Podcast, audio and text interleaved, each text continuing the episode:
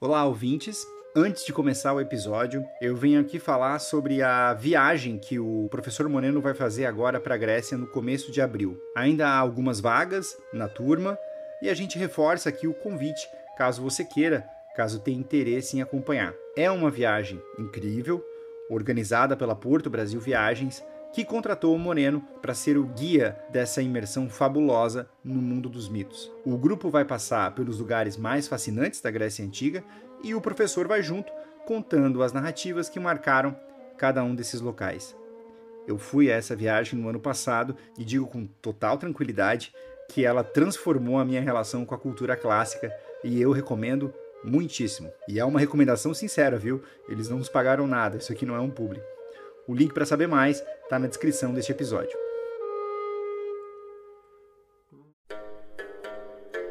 Olá, amigo, seja bem-vindo. Eu sou o professor Moreno e você está ouvindo mais um episódio de Noites Gregas, o podcast dedicado aos mitos e às narrativas que herdamos do mundo antigo. Olá, ouvintes! Nós estamos quase finalizando essa nossa série sobre os heróis. Nós já falamos do Hércules e seus 12 trabalhos, já falamos do Belerofonte da Quimera, do Teseu e Minotauro, do Perseu e da Medusa, e hoje nós começamos a tratar do Jazão. Nesse primeiro episódio, a gente fala sobre a origem do Velocino de Ouro e as razões que levaram o Jazão a mobilizar os argonautas para resgatar essa relíquia em uma aventura que até alguns comparam com a de Ulisses na Odisseia, inclusive. Eu volto lá no final para anunciar os materiais exclusivos para os apoiadores, tá bem? Um bom episódio, pessoal!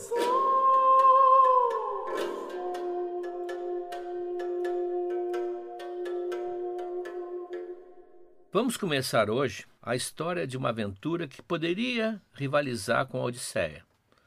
São as duas maiores viagens que a literatura antiga e a mitologia nos deu.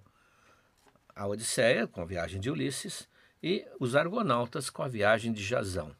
Talvez não tenha chegado perto do prestígio que a Odisseia tem, porque não houve muitos escritores que trabalharam essa história, quanto a Odisseia foi escrita e reescrita e filmada e refilmada milhares de vezes. Mas assim mesmo é uma história fantástica, cheia de peripécias e que tem duas grandes personagens da literatura, o Jazão e a Medeia, que vai aparecer no próximo episódio.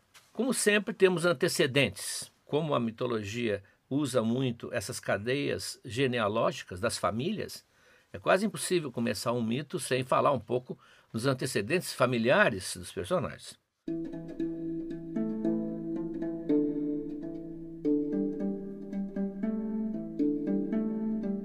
O rei Atamas, ou Atamas, como quiserem, da Beócia, ele casa com uma ninfa das nuvens. Como tem ninfa das águas, tem ninfa das árvores, tem uma ninfa das nuvens, a Néfele.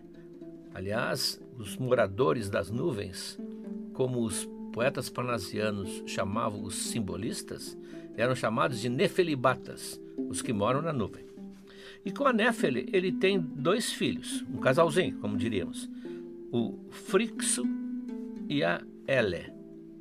Ele com H, Frixo e Ele. Mas ele conhece uma outra mulher, a Ino, que é muito sedutora. Ele a encontra ou é encontrado por ela, não, isso não importa, e ele fica tão fascinado que ele resolve se separar da primeira. Ele repudia a mulher, repudia a Néfele e casa com a Ino. A Ino desempenha aquele papel da madrasta má que era tão comum nas histórias de fadas, né, nas histórias de príncipes e princesas, ela imediatamente começa a tramar o assassinato dos dois filhos da primeira mulher. O Frixo e a Ellie estão correndo sério perigo. Ela quer dar um jeito de matá-los, mas sem, evidentemente, ser acusada por isso.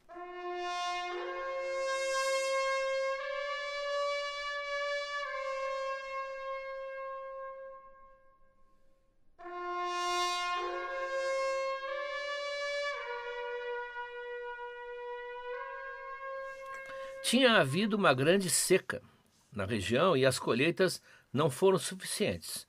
Como era praticamente comum em toda a Grécia, essa parte toda de colheitas, da meteorologia, das calamidades públicas, o responsável era o rei. Então ele, evidentemente, tem que tomar providências. E a providência óbvia é mandar alguém a Delfos para saber o que, que ele deve fazer para que no ano seguinte as colheitas sejam compensatórias. Só que o mensageiro que vai, o enviado que vai, é subornado pela Ino. E ele traz uma resposta do oráculo, evidentemente forjada. Ele diz que Delfos determinou que, se não for sacrificado o filho, o Frixo, não haverá colheitas nos próximos anos, que era a condição imprescindível que ele, ou talvez ele e a irmã, fossem sacrificados. Isso é um choque na cultura grega, é um sacrifício humano, ainda mais do rei dos seus próprios filhos. Isso já aconteceu na Ilíada, aconteceu quando Agamenon sacrifica a Efigênia, e assim mesmo tem muita repercussão, muitas consequências, e o sacrifício foi falso, como vocês vão ver quando nós tratarmos da guerra de Troia. O rei hesita, ah, evidentemente que ele hesita, isso chega aos ouvidos da mãe das crianças, a Néfele. E ela pressente que não vai conseguir salvar os seus filhos da sanha dessa madraça nova. Então ela intervém de uma maneira espetacular. Ela tinha recebido de Hermes, porque ela é uma semideusa, né? ela é uma ninfa das nuvens. Ela tinha recebido de presente de Hermes um carneiro mágico. Um carneiro que era filho de Poseidon, mas que Hermes dá a Néfile de presente e que tem a característica de ser de ouro, dourado. O seu pelo é dourado, a sua lã é dourada. E esse carneiro, que tem propriedades especiais, vai salvar os dois meninos. Muitas versões dizem que ele voa. Algumas até tentaram explicar isso colocando asas, como se ele fosse um pégaso ovino. Outros dizem que ele não voa, que ele nada, nada no mar. Tem gravuras, tem representações da cerâmica das duas espécies. Seja voando, seja nadando, ele leva os dois irmãos para longe. A mãe pede que ele leve para longe, porque bem longe eles poderão se salvar da sanha da Ino, que não quer perdoá-los. Como mãe, no entanto, ela diz: Olha, vamos imaginar que seja a hipótese de voar. Ah, não olhem para baixo. Não olhem para baixo que vocês vão ficar tontos. Só olhem para frente ou para cima. Se fosse a hipótese de nadar, ela deve ter dito: olha, não soltem, não soltem de maneira nenhuma a lã desse carneiro. Enrolem as mãos e fiquem firmes ao lado dele para não ficar sozinhos no oceano. Em qualquer das duas hipóteses acontece uma tragédia. Ali saindo de onde hoje é a Turquia, para entrar na Europa, há um estreito chamado hoje de Dardanelos. Ali naquele estreito, no mar, na versão do voo, a moça escorrega as mãos fica tonta e vai se precipitar lá embaixo, morrendo nas águas. Na versão do natação, ela simplesmente também escorrega a mão e ela é engolida pelas ondas. Por isso, aquele lugar ganhou um nome que usou durante séculos de Helesponto. Ponto é mar, é o abismo, é o mar. Ele é o abismo de Ele, é o mar de Ele. Notem que essa L não tem nada a ver com os helenos, os gregos, é outra origem. Mas ficou o seu nome até pouco tempo, quando trocou-se para o Estreito de Dardanelos. Pode olhar no mapa, está lá. Então o Frixo vai sozinho para Cólquida. A mãe tinha escolhido um lugar muito distante, lá no Mar Negro, lá na Cólquida, portanto muito longe da Grécia, e o menino chegar lá sozinho, sem a irmã e é recebido muito bem pelo rei. O rei é extremamente amistoso, pelo menos no começo. Ah, esse rei, é, uns chamam de Aetes, outros chamam de Eetes, ou chamar de Aetes, que é mais confortável. Esse rei o recebe com todas as honras, ele é muito simpático, vai protegê-lo realmente, e o jovem, chamo de menina, mas é um jovem, saindo da adolescência, o jovem dá a ele então em retribuição o carneiro, que é sacrificado para Zeus, e o couro com a lã. É um talismã valiosíssimo, é oferecido ao rei que prega numa árvore, num pomar, que era um pomar fechado com uma cerca, um pomar dedicado ao Ares, ao deus da guerra, prega naquela árvore e deixa um dragão, diz a história, mas dragão a gente sabe quando se lê nas histórias da mitologia, dragão pode ser uma grande serpente. Era um animal assustador deixa esse animal cuidando daquela relíquia, porque esse animal não dorme nunca. Então tem uma espécie de vigia constante sobre esse objeto que é um dos objetos mágicos que a mitologia tem. Como nós vimos o capacete do Hades na história do Perseu, tem propriedades, alguns objetos com propriedades mágicas. Esse couro do carneiro com a lã é chamado de vários nomes em português. Ele pode ser chamado de velo, de velocino, tosão, o tosão, ou como se chama numa parte do país, de pelego. Na verdade, é um pelego. E isso entra para a história, isso entra para a mitologia, entra para a simbologia do Ocidente como o velocino de ouro, ou o pelego de ouro, ou o tosão de ouro. Esta é a relíquia que o nosso herói vai tentar trazer lá da distante Cólquida. Então nós já temos já o objeto mágico, um talismã que trazia poder para quem o tivesse, evidentemente. E serviu para salvar a vida também do jovem Frixo.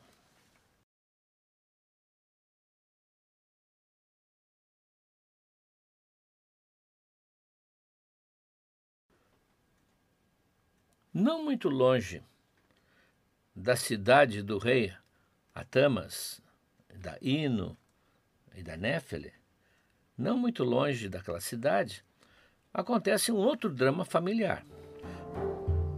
Dois irmãos, Pélias e Aeson, irmãos por parte de mãe, ah, que é Tiro, eles passam a disputar o trono de Olcos, porque morreu o rei ah, e os dois se colocam como possíveis herdeiros, embora o verdadeiro herdeiro seja o Aeson, que é filho deste rei com Atiro, enquanto o Pélias era filho de Poseidon, que tinha se aproveitado de um dia em que Atiro caminhava na praia e a violentou, a possuiu e com isso deixou mais um descendente daqueles tantos que ele espalhou pelo litoral da Grécia. Então, na hora de discutir quem era o verdadeiro herdeiro, claro que o Aeson teria mais direito legítimo, mas o outro, Pélias, muito mais a, agressivo, prende o irmão e assume o poder.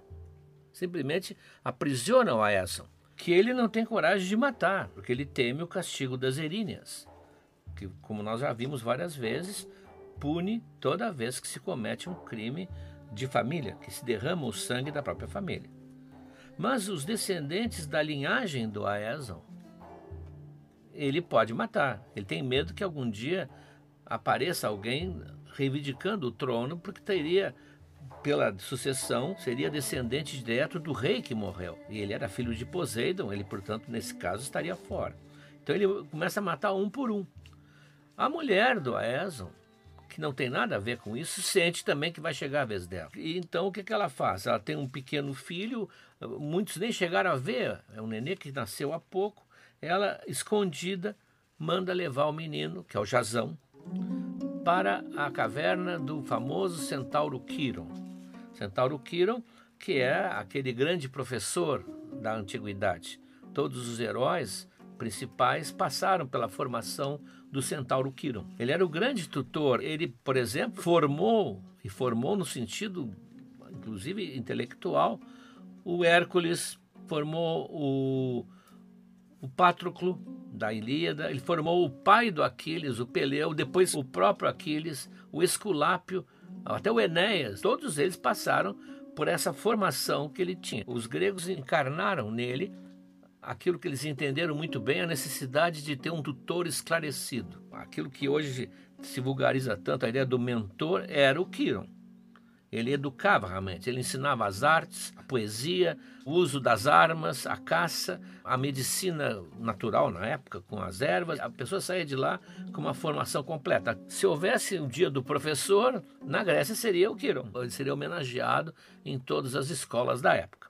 é o grande centauro, até porque ele se distingue muito dos demais centauros, que são broncos, que são violentadores, beberrões, eh, baderneiros, e ele é o centauro sério. Devia ser chamado pelos outros de careta, né, inclusive. Então lá vai se formar aos poucos o Jazão, e como todos os discípulos de Quiron, vai sair muito bem formado.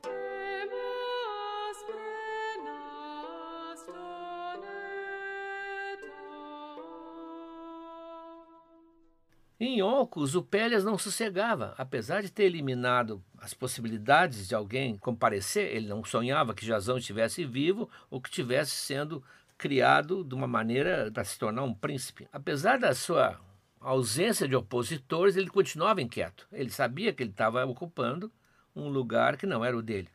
Então ele vai até o oráculo perguntar quais eram as chances dele continuar no poder. Veja que o homem não muda, ah, realmente o ser humano não muda. E o oráculo diz que ele pode ficar tranquilo, mas só deve temer o dia que chegar um estrangeiro com um pé só de sandália calçado. É uma coisa bem específica. Né? Então, ele continua a sua vida sempre atento, é claro, sem pensar que um dia vai aparecer um estrangeiro com um pé só de sandália. Esses personagens o Pélias e o Jazão, que vão se encontrar, é óbvio.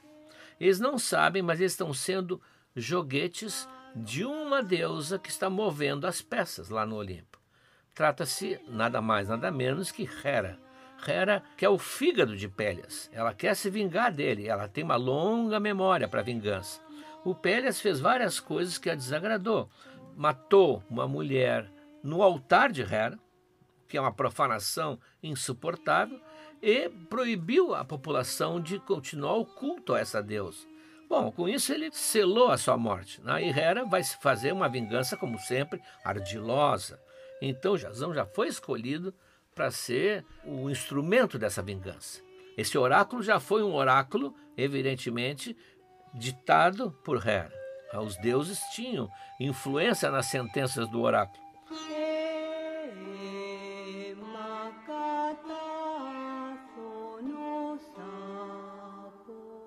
Então já se preparou o cenário da narrativa. Temos lá na Cólquida o Velocino de Ouro. Temos aqui em Olcos o Pélias temendo que um dia apareça um sucessor. E temos lá na Tessália, não é longe, é perto, lá na, na propriedade do Quiron, crescendo e se formando o Jazão, que sabe da sua história e que vai voltar para dizer que o trono é dele.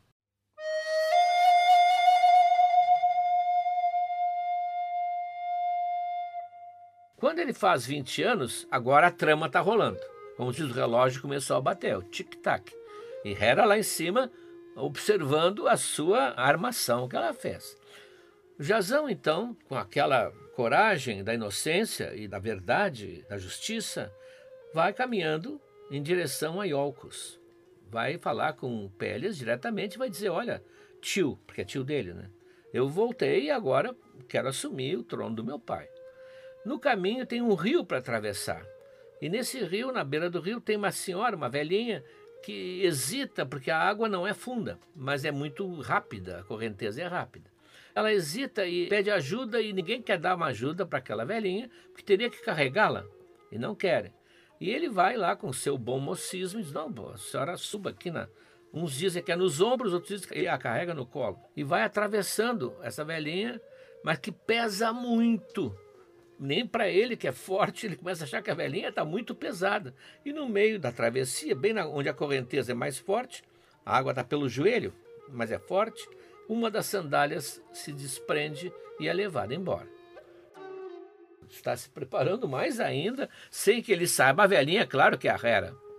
E daí o seu peso desproporcional, ela acho que esqueceu que os deuses pesam muito mais que o ser humano, elas têm uma densidade maior, ela deveria ter aliviado o peso. Ele a coloca do outro lado, se despedem. E ele não dá muita bola para isso, mas ela sorri porque ela sabe que agora está cada vez mais encaminhado. Quando ele chega em Oncos, a cidade está reunida para uma grande cerimônia em homenagem a Poseidon, que é o pai do Pélias. Né? O rei está homenageando o deus que é o seu pai.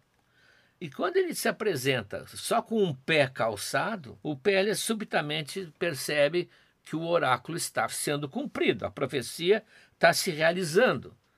A profecia que ele temia que se realizasse está se realizando. Mas ele é muito astuto, ele é muito ardiloso. E ele ouve o Jazão, se apresentam, ah, diz: Olha, eu sou o Jazão, filho do Aeson, e agora que eu cheguei aos 20 anos, não existia maioridade legal, mas cheguei aos 20 anos, eu acho que eu tenho já a capacidade, eu quero assumir o trono. E ele concorda prontamente dentro da estratégia dele e diz que, olha, ele estava ali só porque não sabia que existia o Jazão. Ele estava só, usando uma expressão bem brasileira, tomando conta do trono. Estava né? só tomando conta do trono. Mas que ele teria prazer de passar para o seu sobrinho. Só que ele acha que o Jazão tem que mostrar que merece o trono. E ele diz que, vendo a ti tão forte, tão atlético, com tanta disposição, eu acho que tu podes fazer aquilo que eu desisti por causa da minha idade não teria condições. Mas eu sempre sonhei em fazer isso, porque eu realizaria uma ação que me tornaria famoso na Grécia inteira e tornaria essa cidade famosa na Grécia inteira. Eu acho que tu podes executar isso. Vai até a Cólquida e traz o velocino de ouro, para que o espírito de Frixo, porque o Frixo era da região mais ou menos, o espírito de Frixo volte para cá e nós nos tornemos o centro dessa irradiação desse poder. Faça isso, Jazão. Mostre que você merece reinar.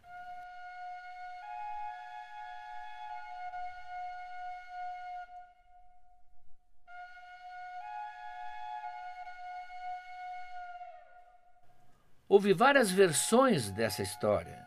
Tem uma versão que não me parece tão plausível, que o, o Pélias ardilosamente claro, ele finge que não sabe quem é o Jazão. Né? Porque ele, ele sabe por causa da sandália que está tá faltando. E não finge que não sabe o que, ele está fazendo ali. Finge que não sabe o que, que ele vai pedir. E ele diz: Olha, eu queria antes um conselho, jovem estranho. Mas é um conselho ambíguo que ele vai pedir. O que, que eu posso fazer se um homem que pretende me matar viesse se hospedar na minha casa? Como é que eu posso me livrar dele sem romper as leis da hospitalidade? O Jazão, evidentemente, não sabe que ele está falando dele, porque ele não conhece a profecia que ele iria matar o Pélias. Ele não tem vontade nenhuma de matar o Pélias. Não tinha essa intenção. Então ele não se reconhece na, na pergunta. E ele responde: Olha, isso já foi resolvido várias vezes da mesma maneira. Os mitos que a gente conhece, né? é sempre mandar o estranho fazer uma tarefa impossível e perigosa, é claro, e ficar rezando para que ele se dê mal, para que ele fracasse e morra longe. E qual seria, pergunta o, o, o Pélias. Bom, o Hércules já estragou todas as grandes façanhas, todas as coisas perigosas ele já fez, o Perseu com a Medusa, o que, que sobrou? E é evidente que o Jazão não está sabendo que está se dirigindo para ele, ah, completamente inocente. Então ele diz: olha, quem sabe o Velocino. É longe, tem muitos perigos no caminho. Eu sei que o rei lá não vai querer entregar, ele está feito sob medida. Pronto, falou, dançou. Mas essa hipótese, ela, ela não é melhor que a anterior, eu acho. Que naquela lá, o Jazão, ao ouvir falar no Velocino, ele tem uma motivação para enfrentar o perigo. Ele vai lá garantir o seu reino. Nessa, Vamos supor que o Pelas dissesse isso mesmo. Então, tu vais lá, ele vai dizer, como é que diria um adolescente, um, um, amigos do meu filho, que é isso, velho? Eu não vou. Eu fora. Simplesmente desistiria e lá se foi a viagem dos argonautas. Por isso, a primeira é muito mais plausível dentro da lógica que a gente procura encontrar aqui nos mitos. Nas várias versões sempre que existem, o que, que faz o Noites Gregas? Tenta encontrar um fio verossímil. A gente tenta botar uma ordem nesse material que naturalmente tem que ser desordenado como ele é.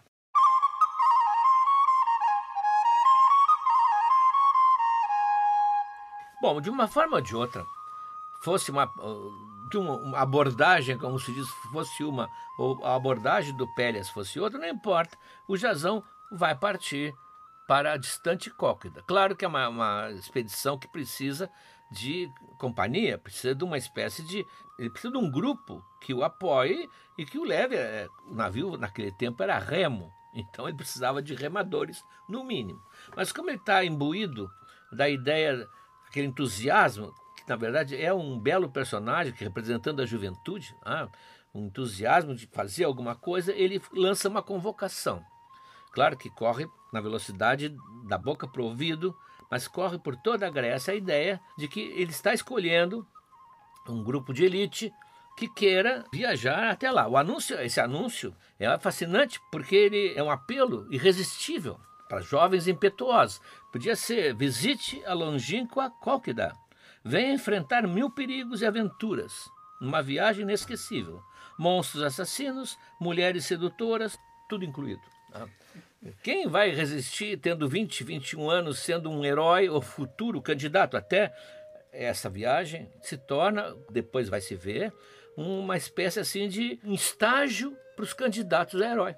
É uma residência médica. Quem foi? Foram pais, poucos talvez até combatentes, mas pais dos heróis que vão lutar em Troia. Vai o pai do Aquiles, vai o pai do Ulisses, vai o Filocteto, vão os irmãos da Helena de Troia, o Castor e Pollux, que não chegaram aí à guerra porque morreram. Né? Ali está um viveiro de heróis que vão atuar em várias outras histórias. Os argonautas passam a ser assim uma marca distintiva. Quem foi tem uma marca de orgulho e a cidade dele se orgulha. Aqui teve um argonauta. São 50 remadores, uns dizem entre 50 e 55, que era o normal de um navio naquele tempo. Né? Então, essa, essa elite vai se dirigir lá para longínqua Cólquida, passando por várias coisas desconhecidas, porque eles não conheciam o caminho, ninguém conhecia o que tinha no caminho. Só uma mulher entre eles, Atalanta, Atalanta, que vai ser depois uma história que nós vamos contar, é uma, uma, uma mulher atlética, caçadora, que se destaca, inclusive, porque ela atua na morte do javali da Caledônia. Ela estava junto e ela ali encontra o seu grande amor, que vai ter depois um final trágico. Mas ela estava lá, alguns dizem, vestida disfarçada. Não, não, não tinha por que disfarçar. Todo mundo conhecia Atalanta e todo mundo respeitava Atalanta, porque ela se fazia respeitar. Uma versão conta, inclusive, que quando o navio sai, começa a sair, começa a bater os remos, lá na margem vem o centauro Quiron.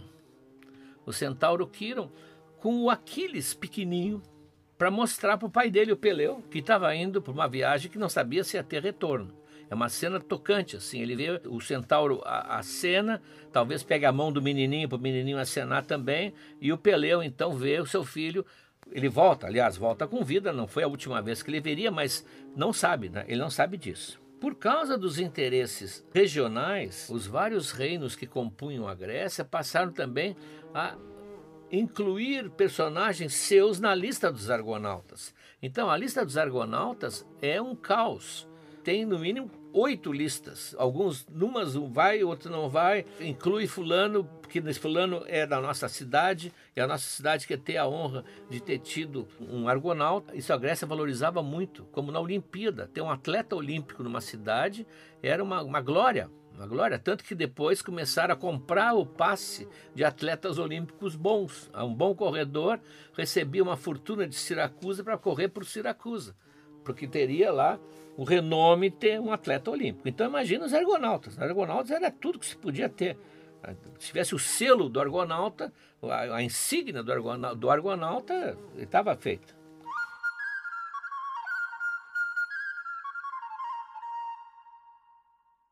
Claro que com isso, nessas listas que são experimentadas por um autor, são citadas por outros, há coisas que são incongruentes. Tem listas que colocam o Nestor. Ora, o Nestor, nós vamos ver depois, quando estudarmos a Guerra de Troia, ele é o guerreiro mais velho da guerra, de todos que estão lá, os combatentes gregos e troianos, porque Zeus lhe deu o privilégio de viver três ou quatro vidas. Então, na Ilíada, ele tem quase 300 anos. Por isso que ele, inclusive, é uma voz que todo mundo respeita, né? ele é a voz da sabedoria. Ora, se o Nestor foi nessa viagem, essa viagem, vocês podem imaginar, é quase, quase chegando na Guerra de Troia. Tanto que o Aquiles, é, que vai ver o pai viajar, logo depois, com 17, 18 anos, ele está chegando ao combate. Então está próximo, vamos supor, 20, 30 anos antes da guerra. Ora, o Nestor, se fosse nessa viagem, estaria com só 220. Claro que não, não foi. E o caso mais significativo é o Hércules. Há uma discussão. Dizem que quando o navio estava saindo do porto, vem uma figura gigantesca abanando que vem correndo colina abaixo. É o Hércules. Hércules acompanhado do seu escudeiro, vamos chamar de escudeiro, assim, ah, que é o Ilas. Ele era o seu mignon, Mignon, como os franceses chamavam aquele menino que era o namorado, digamos assim, do homem mais velho. Daí que vem, aliás, que vocês querem saber, o Minion, o famoso Minion. Os Minions do meu malvado favorito vem daí, a palavra vem daí. Então ele vem correndo com seu amigo, seu companheiro, e espera, espera, espera. Ele nessa versão ele teria sido atraído pela viagem. Puxa, uma viagem cheia de perigo, cheia de coisa, isso é para mim. Ah, isso é pura diversão. E quando ele chega correndo, muitos olham para ele, olham para o Jazão, que é o chefe da expedição, e o Jazão, já mesma hora, diz, bom, aqui temos um veterano, vamos passar o comando para ele. E o Hércules, não, não, não, não, eu vou remar como todo mundo, eu quero ser remador, não, não, eu quero botar os músculos para funcionar. E senta lá num banco, são aqueles bancos de dois, né? Senta naquele banco com o Ilas do lado e pega um remo, ele vai empunhar um remo para remar. Ora, se ele está dentro da viagem, ele não pode estar, como colocaram nas listas, o Filocteto. Porque o Filocteto, quem já ouviu a história do Hércules nos episódios que nós vimos, é o menininho que acende o fogo da pira dele. Quando ele está se auto-imolando, que ele vai ser é, transformado em Deus, ele tem um menininho que tem coragem de botar fogo que ele, na pira como ele pede. E ganha com isso, inclusive, o seu arco. Ora, esse menino não pode estar sentado aqui num banco e o Hércules está vivo sentado também. Então, essas listas, quem fizer uma comparação vai eliminar um, vai eliminar o outro, mas de qualquer forma, né? tendo Hércules ou não tendo Hércules, eu prefiro que tenha o Hércules, porque vai haver o envolvimento dele num outro episódio muito famoso. Então, a, a questão é da conveniência do sujeito estar presente ou não estar presente. Ele, então, o Jazão, para construir esse navio tem que ser um navio fora do comum dos padrões da época. Então ele consulta e contrata, e na verdade convida, porque vai junto com ele, o Argos, que é o mais famoso construtor naval da época. E eles então, com supervisão da própria deusa Atena, Atena que é uma dos deuses que trata da habilidade manual, é o Hefesto e Atena. Ela própria vai lá construir junto o navio, que tem que ser um navio fora do comum, um navio que vai ter que ir até a Cólquida e voltar. O nome do navio vai ser Argo, em homenagem ao construtor. Daí os argonautas, né, os, os, navegantes do Argo. Daí deu o nome a toda, a toda a aventura. Era um navio de 50 remos, que era o normal, e tinha como figura de proa, aquela figura que fica na proa, esculpida na madeira de um carvalho, que não era um carvalho qualquer, mas um carvalho que tinha vindo do bosque sagrado de Zeus. Zeus tinha um oráculo, o oráculo de Dodona. Então, essa figura de proa tinha o dom de falar e dar conselhos. É uma espécie assim de, ah, de, de computador de bordo. Ele fazia profecias, ele dizia: olha, não façam isso. É uma, uma, uma figura de proa animada.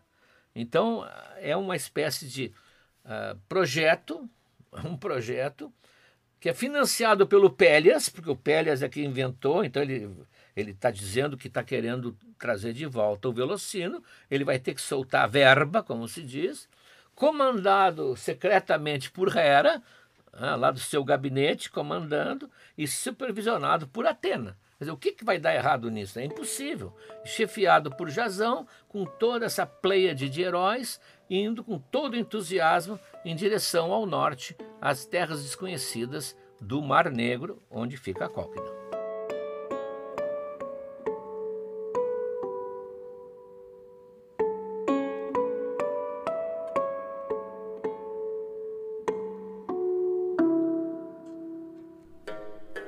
A gente encerra aqui o nosso primeiro episódio sobre a série uh, do Jazão.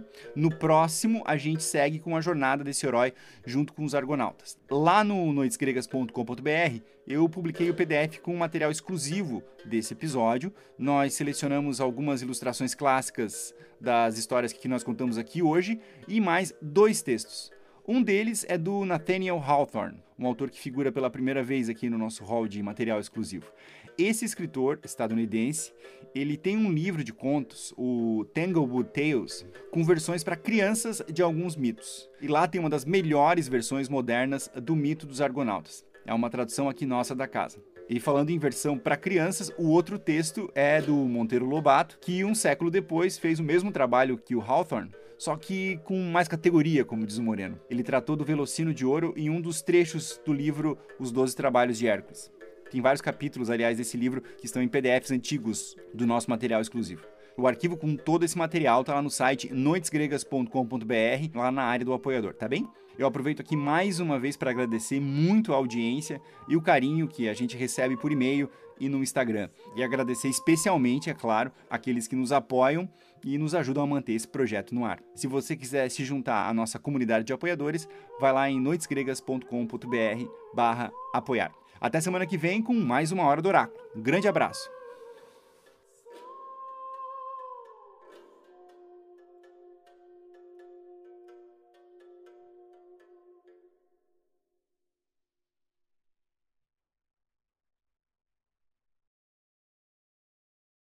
Olá, amigos.